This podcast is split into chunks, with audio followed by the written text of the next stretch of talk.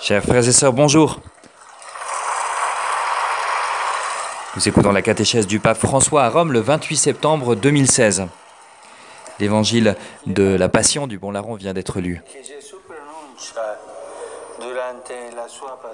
Les paroles que Jésus prononce pendant sa passion trouvent leur sommet dans le pardon.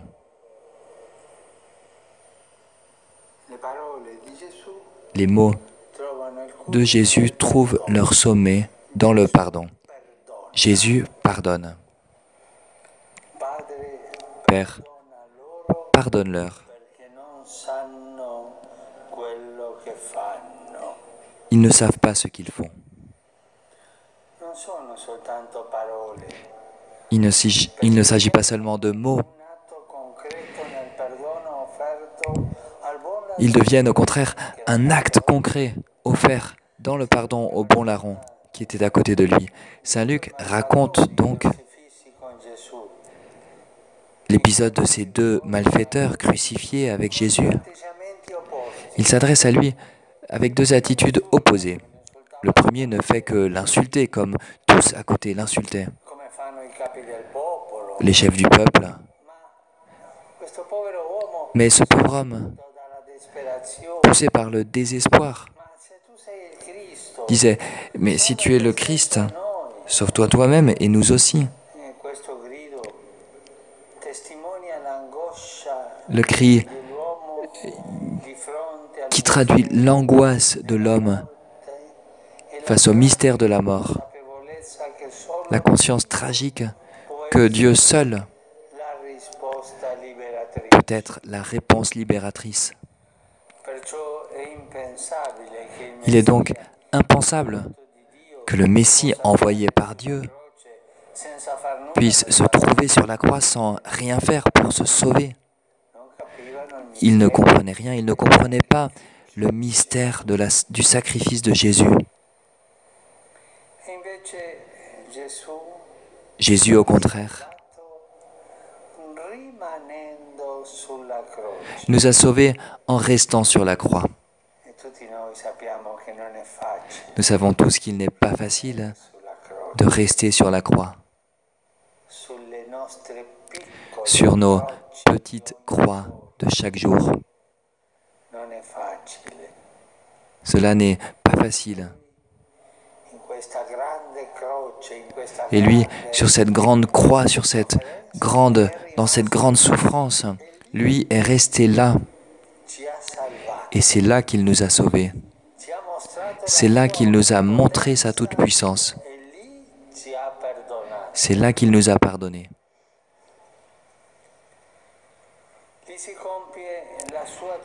C'est là que s'accomplit le don qu'il nous offre de son amour et que jaillit pour toujours notre salut. En mourant innocent sur la croix entre deux criminels, il montre que le salut de Dieu peut atteindre tout homme, en toute condition, même la condition la plus négative et douloureuse. Le salut de Dieu est pour tous, pour tous. Il n'y a aucun exclu. Il est offert à tous. C'est pourquoi le jubilé est un temps de grâce et de miséricorde pour tous, pour les bons et pour les méchants, pour ceux qui sont en bonne santé et pour ceux qui souffrent. Souvenez-vous de cette parabole de Jésus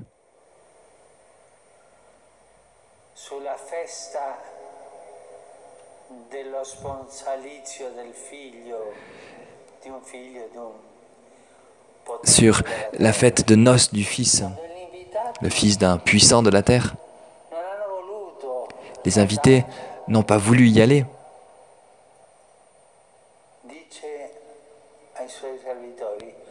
Le maître dit donc à ses serviteurs, Allez sur les chemins, croisées des chemins, invitez tous les bons et les méchants. Nous sommes tous appelés, les bons et les méchants. l'Église n'est pas que pour les bons, pour euh, ceux qui semblent bons ou qui se croient bons. L'Église est pour tous, et même de préférence pour les méchants, car l'Église est miséricorde.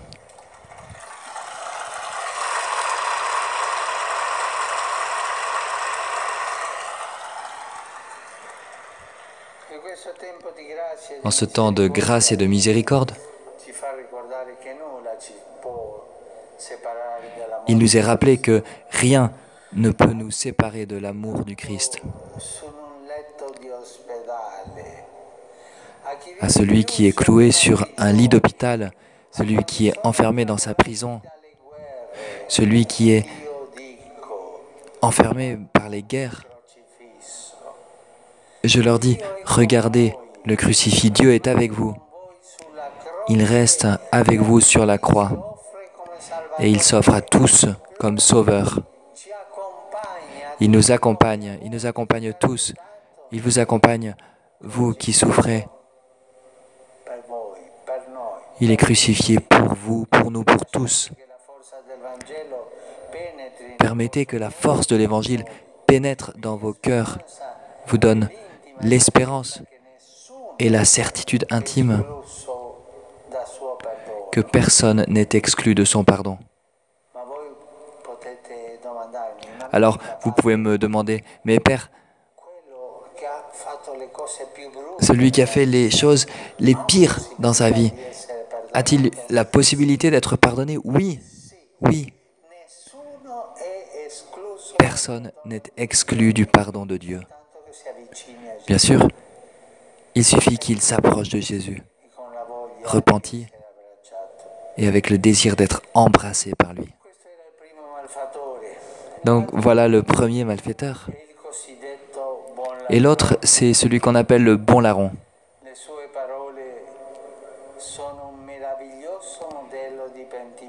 Ces mots sont un modèle merveilleux de repentir, une catéchèse concentrée pour apprendre à demander pardon à Jésus. D'abord. Il s'adresse à celui qui est à côté de lui. Mais n'as-tu aucune crainte de Dieu? Il montre donc le point de départ du repentir, la crainte de Dieu. Il ne s'agit pas de la peur de Dieu. Non, c'est une crainte filiale de Dieu.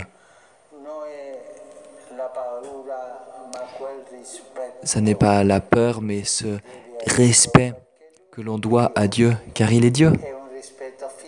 C'est un respect filial parce qu'il est Père.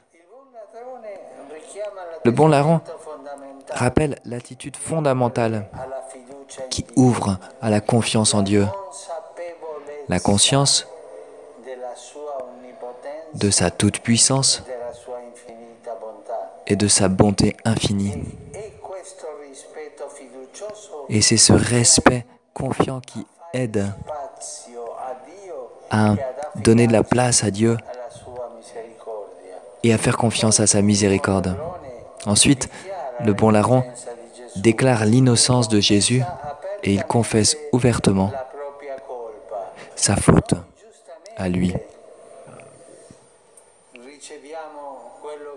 Pour nous, c'est juste. Après ce que nous avons fait, nous avons ce que nous méritons. Mais lui, il n'a rien fait de mal. Voilà ce qu'il dit. Donc Jésus se trouve sur la croix pour être avec les coupables.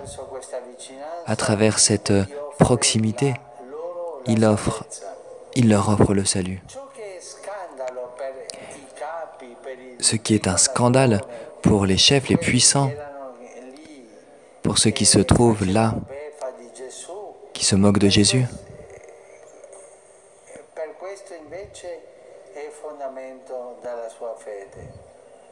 Pour lui, au contraire, c'est le fondament de sa foi.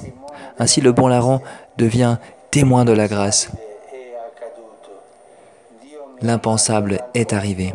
Dieu m'a aimé à tel point qu'il est mort sur la croix pour moi.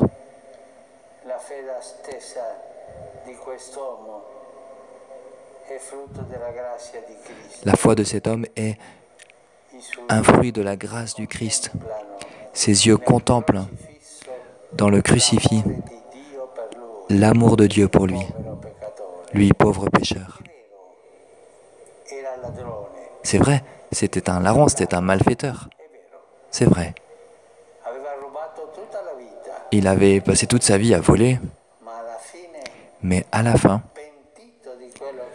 repenti de ce qu'il avait fait, en regardant Jésus tellement bon, tellement miséricordieux, il a réussi à voler le ciel.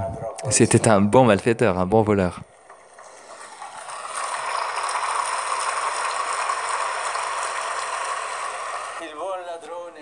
Le bon larron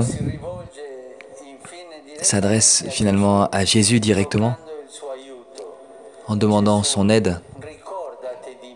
Jésus, rappelle-toi, souviens-toi de moi quand tu entreras dans ton royaume. Il l'appelle par son nom, Jésus, avec confiance, et il confesse donc ce que ce nom indique. Le Seigneur sauve. Jésus, ça veut dire le Seigneur sauve. Cet homme demande à Jésus de se souvenir de lui. Quelle tendresse dans cette expression, combien d'humanité. C'est le besoin de l'être humain de ne pas être abandonné, que Jésus soit toujours proche de lui. De cette manière, un condamné à mort devient modèle du chrétien qui met sa confiance en Jésus. C'est profond, n'est-ce pas? Un condamné à mort qui est un modèle pour nous, un modèle d'un chrétien qui met sa confiance en Jésus. Il est aussi modèle de l'Église qui, dans la liturgie, invoque si souvent le Seigneur en disant Souviens-toi, souviens-toi, souviens-toi de ton amour. Alors que le bon larron parle au futur, quand tu entreras dans ton royaume, la réponse de Jésus ne se fait pas attendre, il parle au présent. Aujourd'hui, aujourd'hui, tu seras avec moi au paradis. Sur la croix, le salut du Christ atteint son sommet et sa promesse au bon larron révèle l'accomplissement de sa mission. Sa mission, c'est-à-dire de sauver les pécheurs. Au début de son ministère à la synagogue de Nazareth, Jésus avait proclamé la libération aux prisonniers.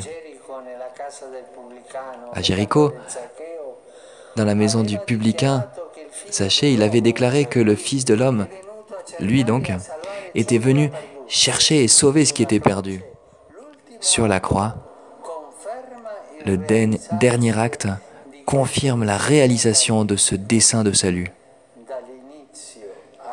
Du début à la fin, il s'est révélé miséricorde. Il s'est révélé incarnation définitive de l'amour du Père. Jésus, est vraiment le visage de la miséricorde du Père. Le bon larron l'a appelé par son nom, Jésus. C'est une prière si, si courte que nous tous pouvons faire tant de fois pendant la journée. Jésus. Jésus, tout simplement. Faisons-la ensemble. Trois fois, tous ensemble. Allez, Jésus, Jésus. Jésus.